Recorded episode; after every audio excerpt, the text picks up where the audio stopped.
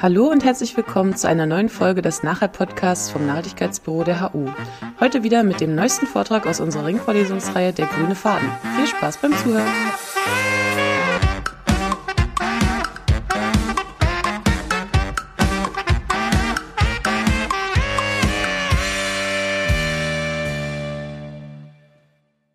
So, thank you for inviting me uh, today, and I will give a talk about global sustainable land use. In fact, the first question I would like to ask you is to imagine yourself what is global sustainable land use? What is your picture of global sustainable land use? And that's not an easy question. I'm quite sure that you all have different pictures in your mind now about how global sustainable land use looks like, depending on your background, depending on your normative stand about what is sustainable, and depending about your view of the world as a collection of local places or as a global continuum. So, what I will do is trying to unpack a little bit the notion of global sustainable land use. I will not be able to tell you what it is. I will show you how our research that we have been doing over the past years tries to contribute to this global sustainable land use. For many of us, global sustainability relates to the sustainable development goals. We all love those sustainable development goals. There's few people not agreeing with them. That's a strength, but it's also a weakness because they are often not clear enough to really imagine how the world would look like. How would land use our natural environment look like if the Sustainable Development Goals would get through, if we would be able to implement them. Today, I will not focus on all of them. They're all interrelated, and many of them relate to land use. I will try to unpack the one that is clearly related to land use SDG number 15 Life on Land. If we go one level deeper, we see that the SDG goal 15 is described by a number of different targets that address different aspects of life on land. And I will go through, use these as a kind of a frame to discuss a couple of different types of research we've been doing. Now we'll start with target 15.2 end deforestation and restore degraded forest. And one of the tools that is responding to, to these, this target is the voluntary corporate sustainability commitments. These are companies, big companies like Unilever, Cargill, and a lot of other ones that voluntarily adopt a commitment of zero deforestation. But what does it mean? Even if these would be fully implemented, if all companies would adhere to these, how would the world look like? First, we have to analyze what these zero deforestation commitments mean in reality. And there's a lot of variation. Every company describes it in a different way. But what we see is that in most of those commitments, either or both the HCVF or the HCSF, the high conservation value forest and the high carbon stock forest, are used as a way to define what is a forest that should not be deforested. The high conservation value forest includes criteria around high species diversity, intact forest landscapes, high biodiversity significance, high importance for ecosystem services, community needs, referring to indigenous areas, and cultural values. What we tried is to map on a global scale which forests would fall under these commitments, which of the forests around the world fulfill the criteria that are frequently used in those commitments. And of course, it depends on how you interpret the, commit, uh, the commitment. What is a high carbon stock forest? Is that with more than 20, 35 tons carbon per hectare or with more than 75 tons per hectare? Thus, the commitments also differ in how many of the uh, uh, uh high values should the location adhere to. But what we see if we look at a bit of variation in those ones and we mapped out, we see which forests around the world are linked to those criteria. And independent of how you look at it, in all those maps, you see still quite a lot of red forests that are not falling under these criteria. Now let's have a look at the most, the middle of the road kind of map, which links to uh, the criteria used by many uh, companies. That looks like this in more detail. So we see at many different places around the world, we see that there are still these red areas, forests that are not falling under the zero deforestation commitments. So what may happen if companies adhere to these zero deforestation commitments? It may lead to a displacement of their activities to other forests. They may put their oil palm plantations or their soybean plantations not in the zero deforestation areas. They may move their activities to other places. They will only do that if those forests are suitable for their crops and if they are somehow accessible or can be made accessible to global markets. So we made also an analysis in which we indicate basically, on the one hand, the suitability for either forestry, pasture land, soybean, or oil palm, the large commodity driven deforestation activities, and the market accessibility of those locations. what we see on the map is that these kind of dark red colors, those are areas you see them in Latin America, in Africa, in the US, in China, but also even in Europe. Those are areas where the likelihood for displacement of activities is high because these are accessible locations with high suitability for those commodity driven crops. So, zero deforestation commitments may work very well, but they may lead to deforestation of other forests, maybe less valuable forests according to the criteria used in the commitments, but still they may lead to deforestation. Another consideration is in what you call a forest. Because if you make the assessment and want to see how much of the area of forest is designated under such commitments, in green in this graph, and which part is not under those commitments, in red, with the uncertainty bands depending on your interpretation of the um, commitments indicated, we see a large variation in the total area of forest, depending on which data set of global forests you use. All those data sets having different techniques to identify forests, especially also using different forest categories. But we also see differences in the fraction of those forests that are protected. And large differences occur as a result of the inclusion or the exclusion of woodlands. Woodland areas which are covering quite large parts of the globe, which are often not very well protected by these commitments uh, made. Not always as suitable for agriculture, but still areas with a lot of activities. And here these pictures bring you to Kenya, an area quite remote from market access with people living into the woodlands, partly living on livestock, but also going for the large livelihood opportunity that many of those woodland areas in Africa are now offering them. Everywhere around us, wooded areas from Mozambique to Kenya to West Africa, you see the activities you see on this, these pictures. The harvesting of certain species from the woodlands and creation of charcoal. If you travel through those areas in Africa, along the road, you often see these bags waiting there to be picked up by traders to go to the cities to go even to our barbecues in Europe, but also uh, used as a large livelihood, a large income source for people that live, live in these often marginal environments. How to avoid degradation and destruction of those forests, those woodlands. In the SDGs, there's the notion of sustainable forest management.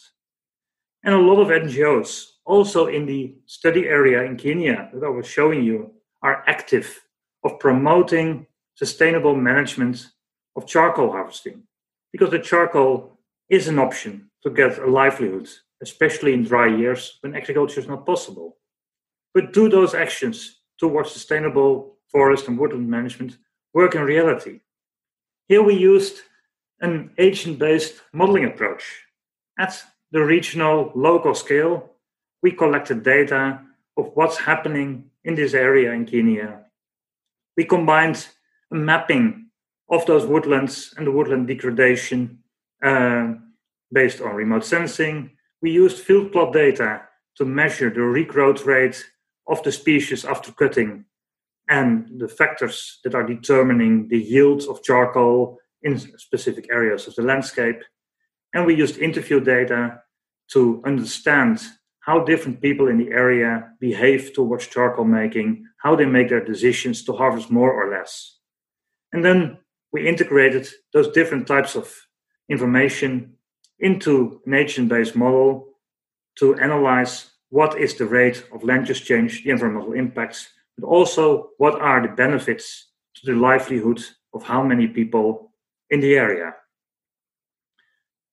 Such a model looks a little bit like this. We have a map of the study area, and we have mapped as well the location, the house of the different harvest uh, charcoal makers in that area. These are normally farmers. They don't like charcoal making.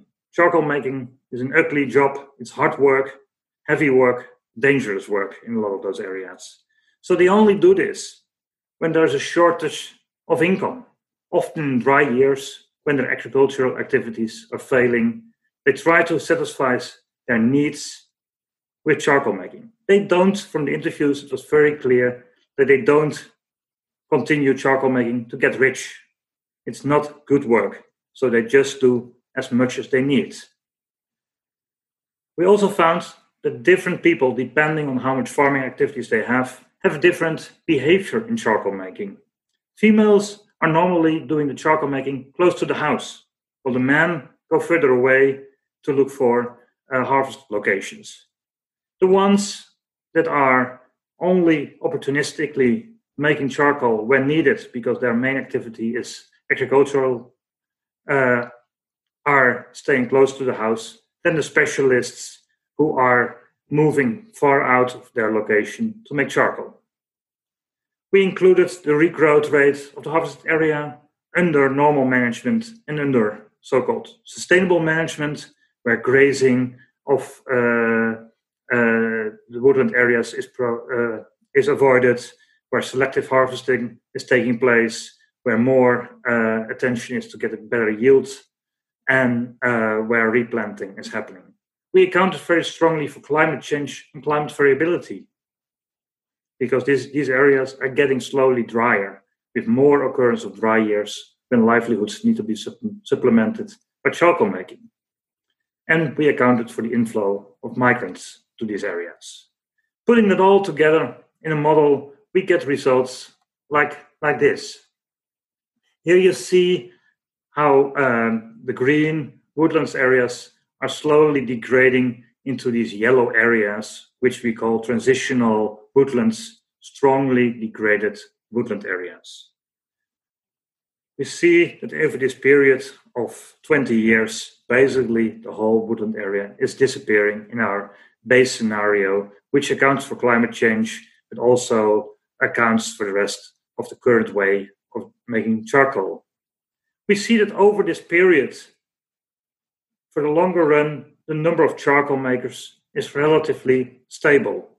A large number of people in the area are benefiting from making charcoal. Only at the end, when the resources are scarce, the number of people engaged in charcoal making is decreasing.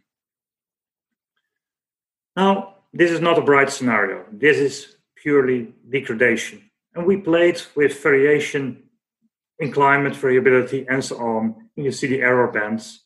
All the results were pointing in the same direction. Now, what happens if we embed the activities of sustainable woodland management on which NGOs in the area are spending a lot of money, trying to favor higher charcoal prices so people have to harvest less to satisfy their needs. Encourage higher charcoal making efficiency in the, in the, in the, in the pits so that there's lost, less wood lost, so there's higher yields of charcoal and more income. And to encourage better regeneration of the um, vegetation by protecting against grazing and replanting. But what do we see? We see a difference. If we compare the base scenario, the blue line, with the sustainable management scenario, we see that the woodland area is decreasing less fast. But we also see that, and we also see that more people are still able in the end to make a livelihood of charcoal. But what's happening here? Why doesn't it really stop the degradation? Because of the process of that there is a larger number of people willing to engage in charcoal making. In a drier climate, it's the only livelihood option. And if in the neighborhood of people there is still vegetation available, they will engage. So rather the positive effect of the charcoal making on prices is counteracted by the influx of more people making charcoal. From a social point of view, it's positive because more people have a livelihood option through this uh, sustainable management. But in terms of the degradation of a forest, the results are only minimal. And these things are not always considered by the NGOs aiming for this kind of sustainable management. That sometimes these good inputs are counteracted by the negative ones. And a model environment can help to balance those things. Now let's go to the next target, target 15.3, which states end desertification and restore, restore degraded land. If we go to more details of this target, it embraces the concept of land degradation neutrality, LDN, which is the trademark of the UNCCD, the United Nations Convention to Combat Desertification. What does LDN mean? It's a principle in which countries, and quite a lot of countries around the world, have uh, adopted an approach in which they promise to counterbalance degradation of land and soil by improvement, restoration of land. So while they acknowledge that you may still lose land due to deforestation, road building, urbanization, erosion, they also say that's okay if needed, but then you have to counterbalance that to achieve a no net loss. But always engaging in what they call the mitigation hierarchy. First, trying to avoid or reduce the amount of degradation, and then aiming at counterbalancing the unavoidable losses by reversing it. Now, this sounds like a focus on land degradation, desertification, degradation, but in its implementation, it's much broader because the degradation and improvement are measured and monitored based on three variables the soil organic carbon, the net primary productivity, and the land cover change. So, also, this mechanism in SDG 15.3 includes deforestation and loss of productivity as an important measure. And a specific part in the implementation of this mechanism is that it uses a binary approach. It doesn't matter how much you use, as long as you, you lose something, you have to compensate it with something else. And it doesn't matter if it's organic carbon that you're losing, or productivity, or land cover change. One out means all out, so you have to compensate. But this is an interesting mechanism, and there's a lot of literature on it. We have no idea how the world would look like under LDN if we would really implement this. And a lot of countries committed to doing that. How would land use look like? So we used our modeling tools to implement this mechanism. And that's not easy because most modeling tools, land use models, are not lo- looking towards um, uh, achieving neutrality in soil organic carbon, primary production, and land cover change. So we had to basically change and do a lot of new modeling work to make that possible. So we included basically all those rules of this LDN mechanism in a modeling environment, and then we tested it on a large country. And we chose Turkey for that as a rule because Turkey is one of the countries that's very active in implementing this SDG. If we look at the simulation results, we see the following. On the left hand side, we see a, a standard scenario. We used the SSP2 scenario, which are the IPCC scenarios that uh, describe basically SSP2 a business as usual in terms of population growth uh, and consumption. So under that conditions, what we see here that Turkey, without implementing this LDN, they would see mostly land use change processes that are related to degradation, intensification of crop production, deforestation, some reforestation happening, but largely a degradation, according to the rules of the LDN uh, monitoring framework. If we include LDN in the model, we see that the mitigation hierarchy is not very well um, uh, fulfilled in the model. We see the same amount, 23% of the land surface in 40 years' time or, uh, will see a degradation. But in this case, it is compensated for by an increase of restoration activities on 23% of the land area as well. Now, how does that look like on the map? On the left hand side, you see a current land systems map of Turkey, where you see in the north some forest areas and all kinds of mosaic of low intensity annual crops, mosaics of crops and grassland.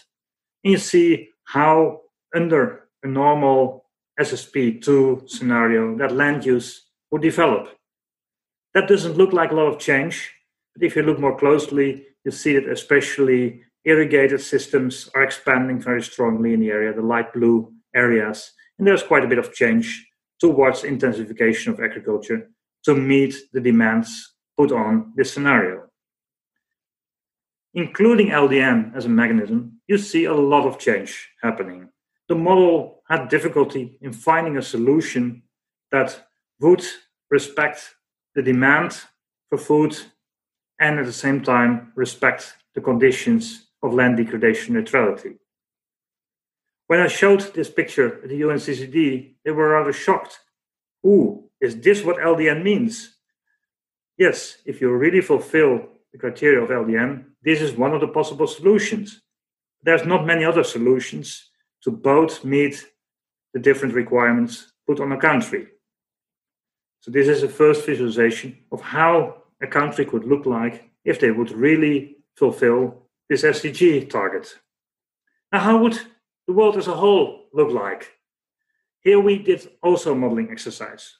We made it a little bit simpler. The full neutrality mechanism is computationally very complex to fulfill on a global level, and especially as it is a national level uh, implementation that most countries choose, it doesn't make a lot of sense.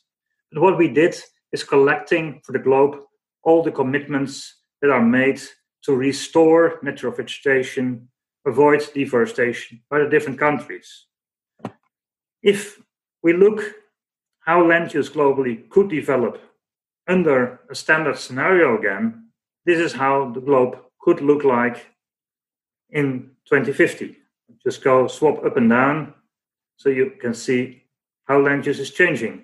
A lot more dark red, urbanization, peri-urban areas, also, you see that the light yellowish orange colors of cropland, meaning extensively managed cropland, are getting more bright, meaning more intensively managed croplands. You also see that the world is not getting a lot of greener.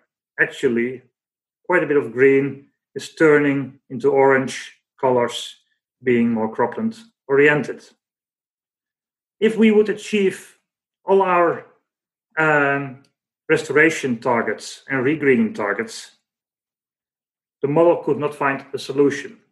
We were running the model, and no way we could find a way where we would meet the food and agricultural demands of SSP2, as well as all the restoration targets that we have set.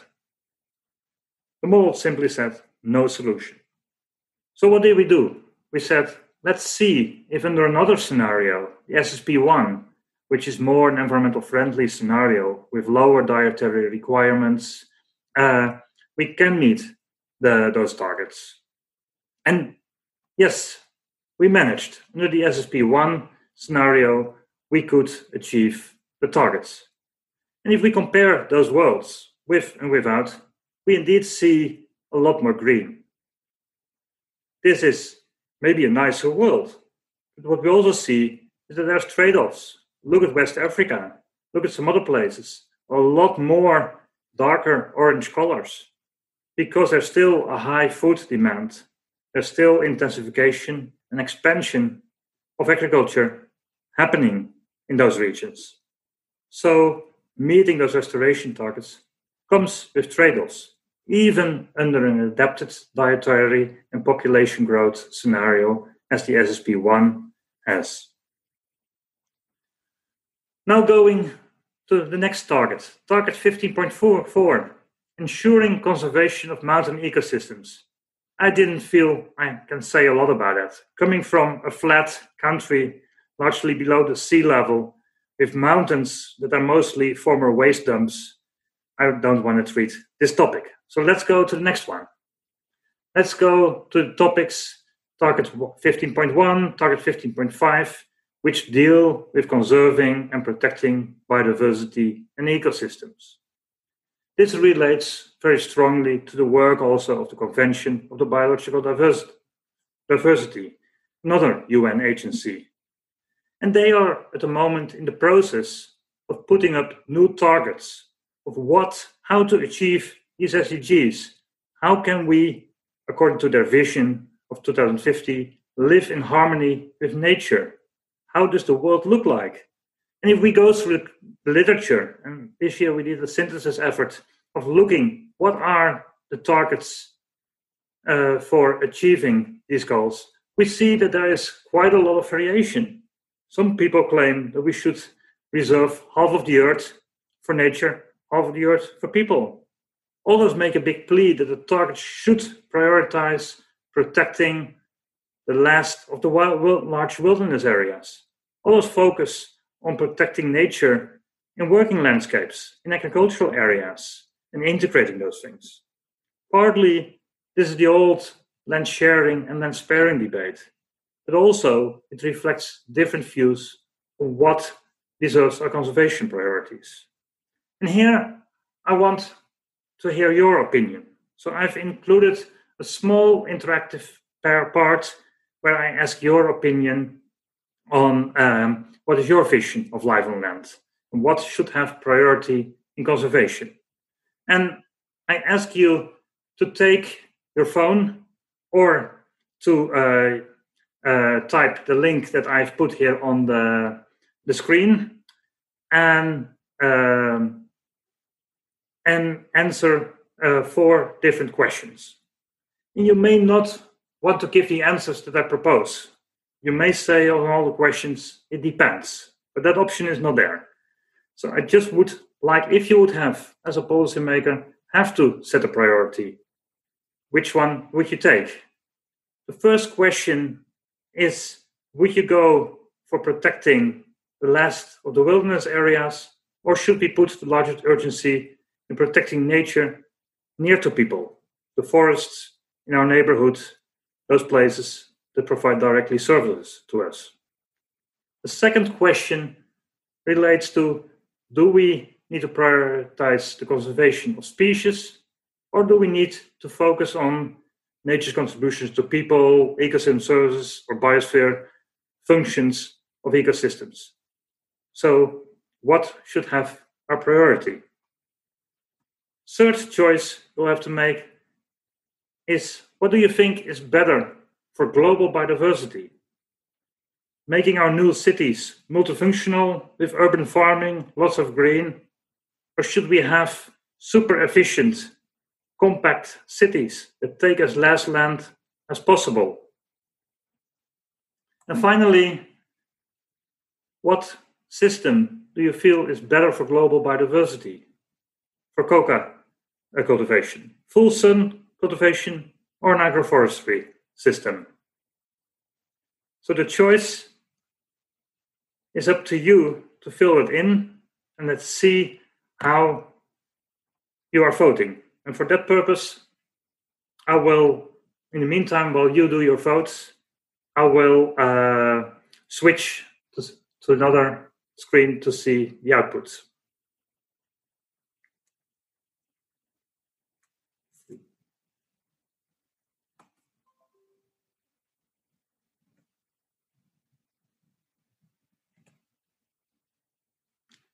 Can you see the results on the screen?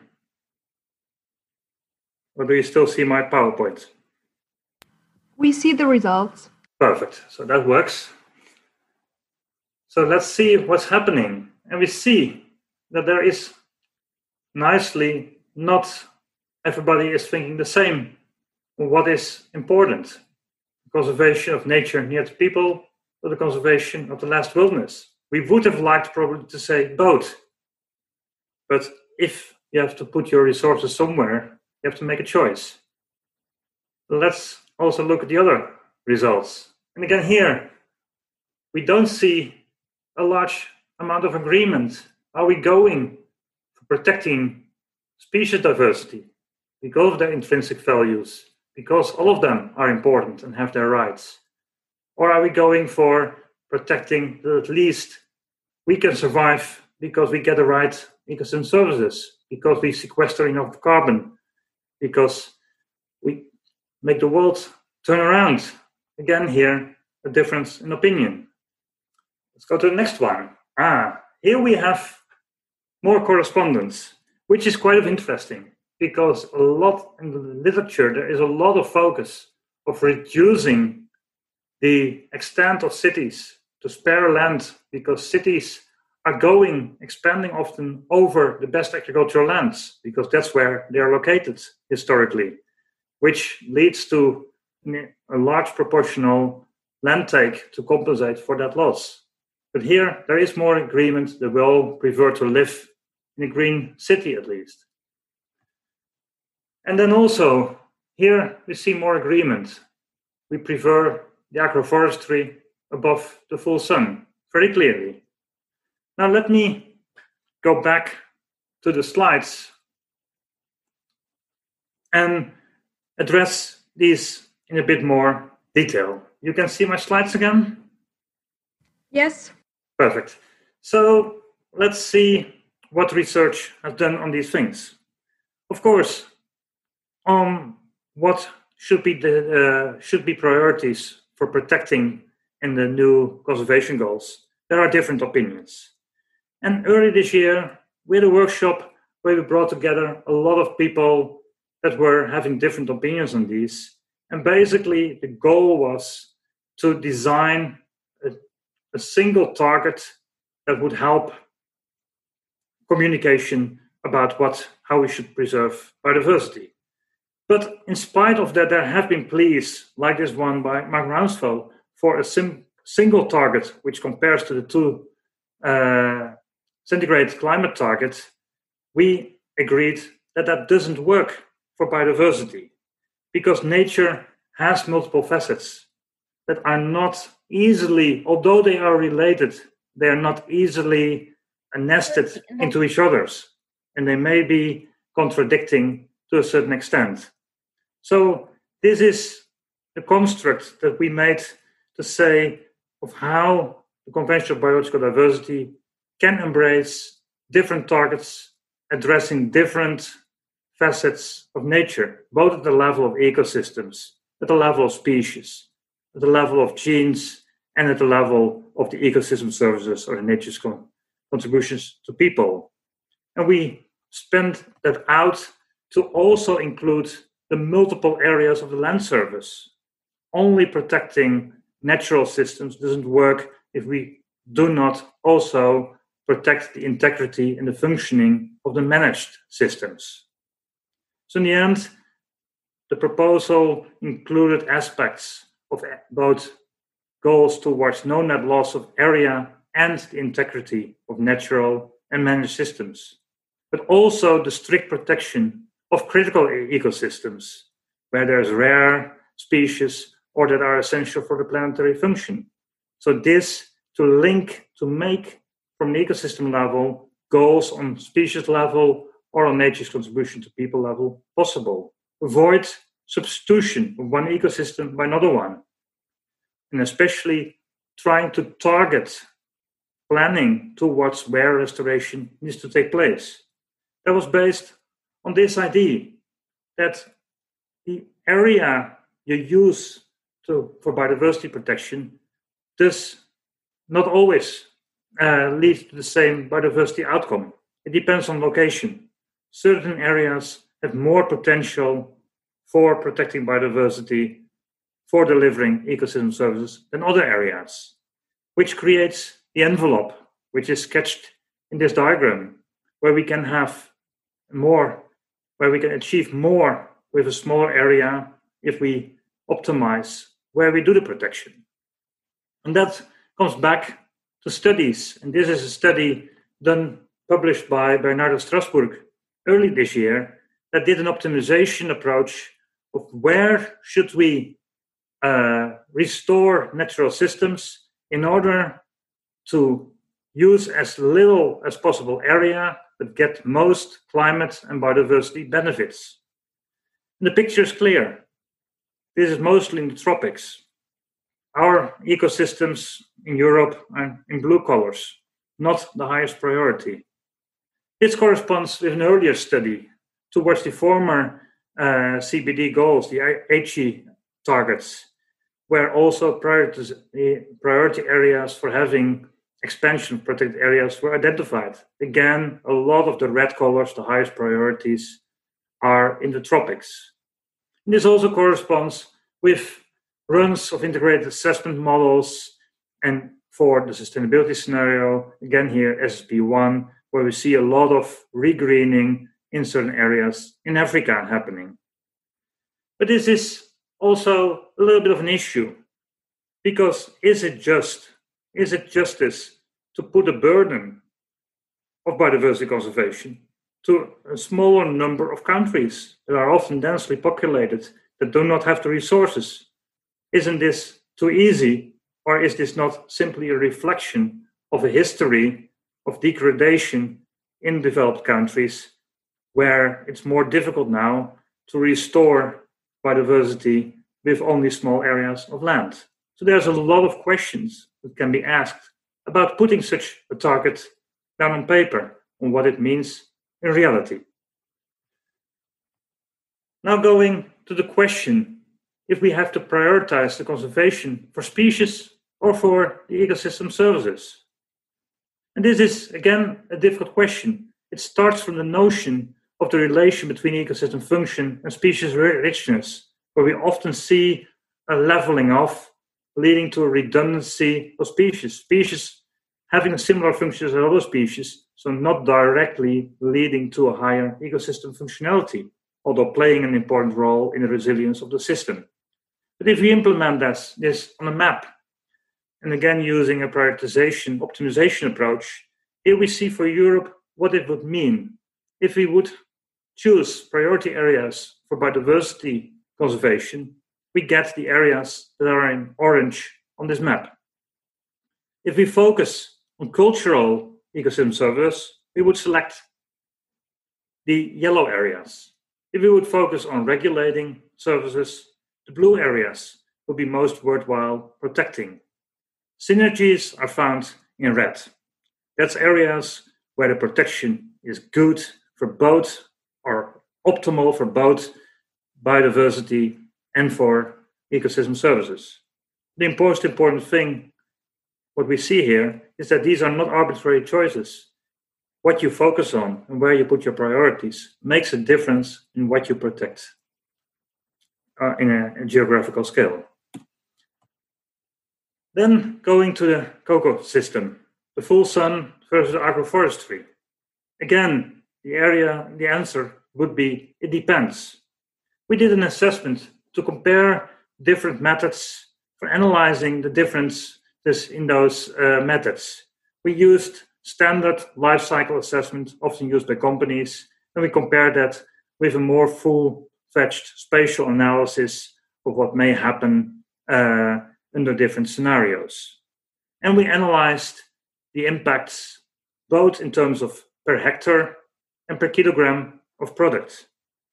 First, on this difference, here we see the difference. It's a little bit of a complicated figure, but what you see in the reddish colors is the contribution to the uh, impact uh, per kilogram. In the bluish color, we see the contribution the impact if we calculate per hectare.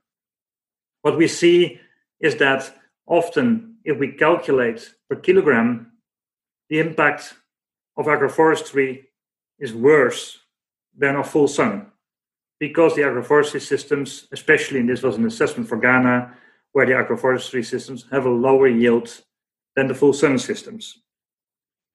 And that's even while they perform better often on a per hectare basis, they perform worse on a per kilogram basis because you need more hectares to produce the same amount of cocoa. Now, if we start adding the spatial component for assessing the impacts on carbon and on uh, biodiversity, we see a different picture. There, it starts depending very much on how your future works like, how much expansion of the different crops is there, how much competition of different crops is there, and how much push is there for agroforestry versus full sun systems. So we analyzed three different scenarios that combine these uncertainties. And then what we see in a figure is this that the impact on carbon on the left and on biodiversity on the right depends a lot on the scenario, on the context.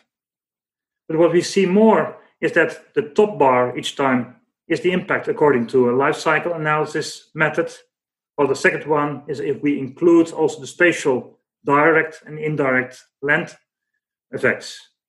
We see that there's huge differences, especially in more complex scenarios, like the green development scenario at the bottom, the impact can be opposite if we assess this with a non spatial method versus with a spatial method. So the question of which system is more sustainable and better for global biodiversity depends on how you measure it. It also depends on the contextual developments of land use change in the, uh, in the region. So a complex answer, which not, is not a straightforward answer, but also messages is that, of course, we love our agroforestry, but you have to do it in the right way. And you also have to manage the context to make it deliver. And you have to avoid and be very critical on papers to make an assessment, not taking the full account of all the effects, because your result can be very different. And a lot of the corporate uh, businesses are using life cycle assessments, which is very unsuited for this type of spatial problems. The final topic I want to shortly talk about is the governance.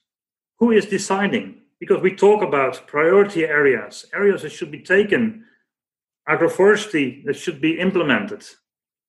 But land is a strange thing. We do not own the land, and we own the land. Land is owned by a lot of different people around the world. We set rules as a government, but we also have different agencies playing a role which often leads to conflict. Lands are privately owned, but producing public goods, which makes it very complex how to govern land.